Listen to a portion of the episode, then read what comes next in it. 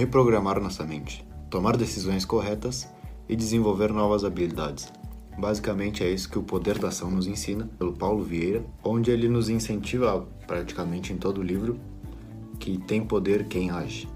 Não importa muito o que tu pensa, quais são tuas crenças, qual o teu passado, o que realmente importa é a ação, aquilo que tu faz agora, nesse exato momento. Não é um livro muito grande, são 250 páginas, tem uns sete capítulos e posso te garantir que os sete são importantes. O primeiro capítulo é acorde, mas é um acordar mais, como é que eu posso te dizer, mais que não é um acordar espiritual, nem um acordar, não sei, é simplesmente que realmente tem que olhar para as coisas de uma outra forma.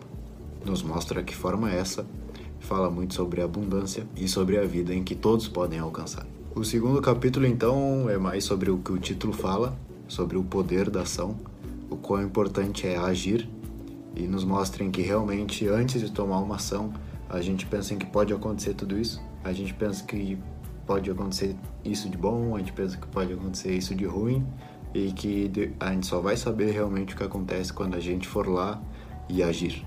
Terceiro capítulo, a gente já falou muito disso, que é a autorresponsabilidade.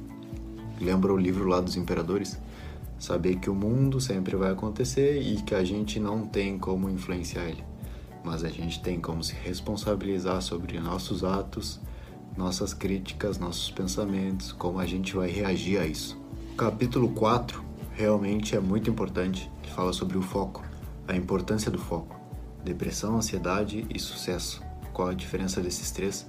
Por exemplo, se tu tá focando no passado, se tu tem, ele põe os números ali, mais ou menos 60% de foco no passado, vai tender a ser uma pessoa um pouco mais depressiva se tu olhar muito para o futuro, tu vai ter, ter, ter tua tendência a ser uma pessoa mais ansiosa. E se tu realmente estiver aqui nesse exato momento, que é onde tu tem o poder de interferir, que é o presente, tu vai ser uma pessoa, como ele diz, de sucesso. Capítulo 5 não vou entrar muito em detalhe, mas basicamente ele fala da importância da comunicação verbal, de como nossas palavras podem interferir na nossa vida de forma positiva e de formas negativas mas eu acho que isso aí está um pouquinho mais aprofundado no nosso resumo que a gente fez sobre o outro livro do de como influenciar as pessoas, como fazer amigo influenciar as pessoas. Mas sim, claro que são usadas com outras palavras e existem algumas coisas também relevantes que podem te fazer pensar um pouco.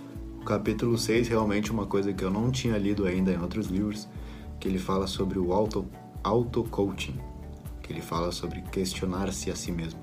Quando a gente se faz perguntas, a gente encontra as respostas, mas normalmente a gente faz as perguntas erradas. Então a pergunta aqui é: quais são as perguntas certas? E no último capítulo ele fala sobre crer, a importância de ter uma crença de que não só a tua vida disso pode mudar, como a tua vida disso pode mudar, como tu pode ser uma pessoa mais, mais sábia, como realmente tu tem que ter a crença de que tu como pessoa pode mudar para melhor. E não só a cada ano, não só a cada mês, não só a cada semana, não só a cada dia, mas como todo momento tu pode estar sendo uma pessoa melhor. Não só para ti, como fazendo uma influência positiva em todos aqueles ambientes em que tu começa a frequentar. Basicamente, esses são sete capítulos que falam o poder da do Paulo Vieira. Te recomendo que tu vá, se tu tiver interesse, tu tente encontrar ele. Realmente é muito bom. Algumas coisas que ele fala não tinha lido ainda. Alguns capítulos existem outros livros que são um pouco mais aprofundados, mas vai de cada um. Depende também em qual etapa da tua vida tu está. Mas Paulo Vieira tem muitos livros bons e esse aqui é mais um deles.